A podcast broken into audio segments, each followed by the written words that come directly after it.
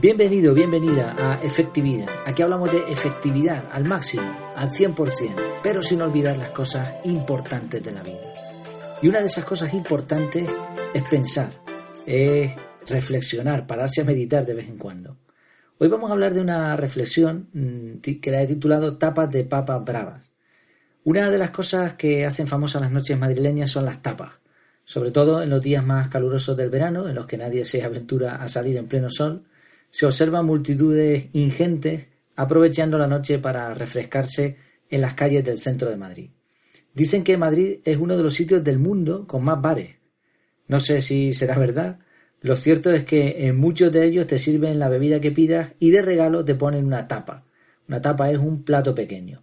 Y este sistema, pues claro está, triunfa.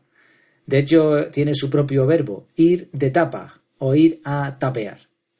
Una de las tapas que recuerdo con cariño y que más me gustan son las de papa brava o patata brava, como se diría en Canarias, papa brava. Son simplemente unas papas con una salsa bastante picante y la verdad es que me encantan.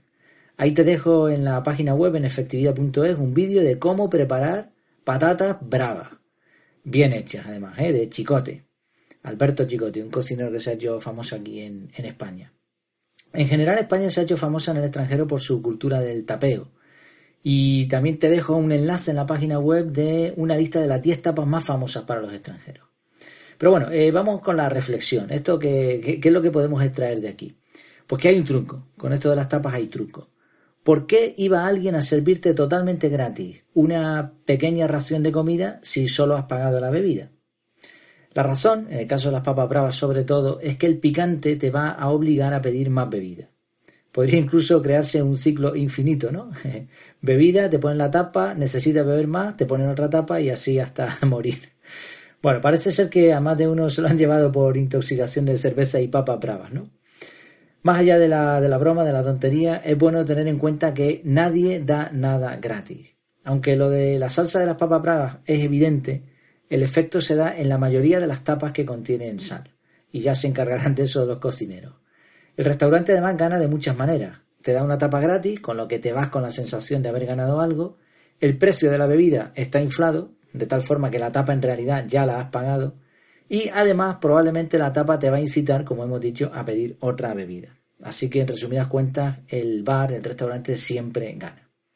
Haciendo una comparación con esto de las tapas de papas bravas, ¿Cuántas veces se nos tima, tima entre comillas, con este mismo efecto de darte algo gratis pero que al final no es tan gratis? Aplicaciones gratis, por ejemplo, pero que usan nuestros datos a su antojo. Juegos adictivos que en principio son gratuitos pero que después te piden un dinerito para seguir jugando cuando ya te tienen enganchado. Servicios de música o libros que te dan un montón de contenido gratis hasta que alcanzas unos límites y claro, te ves obligado a pagar la versión premium. Bueno, eh, hay que tener en cuenta todo esto y darse cuenta de que realmente gratis, gratis no hay nada. Además, el efecto de etapa brava, y esta es otra segunda reflexión, se puede tornar a tu favor si eres un poco inteligente. Por ejemplo, ¿podrías realizar algún tipo de multitarea efectiva? Una idea que se me ocurre es hacer ejercicio aprendiendo a bailar.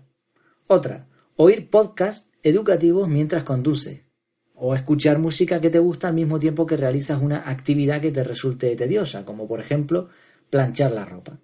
Intenta ser creativo y mezcla cosas que te animen a continuar, a pedir otra tapita. Aprovecha este efecto con sesiones cortas.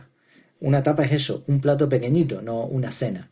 Cambia entre tareas al poco tiempo, ¿no? Ir de tapas consiste, muchas, muchas veces los madrileños lo que hacen es cambiar de bar al rato porque en el otro sirven unas tapas distintas. Pues igual, cambia de, tareas al poco tiempo. Aquí igual vendría bien lo de la técnica del pomodoro. En resumen, piensa que nunca, nunca, jamás una empresa te va a dar algo gratis sin ningún interés. Y siempre, siempre debes preguntarte dónde está el truco. Al mismo tiempo, intenta aprovechar los efectos en tu vida personal para tu beneficio.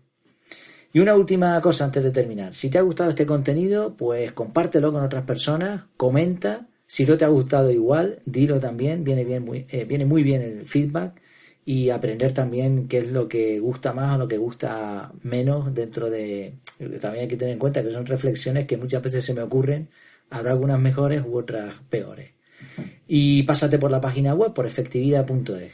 Por cierto, si estás utilizando un dispositivo Apple, no me vendría nada mal alguna reseña. A ti te va a costar unos segundos y a mí y a otras personas les vendrá muy bien. El objetivo es que más personas, más gente puedan ser realmente efectivas.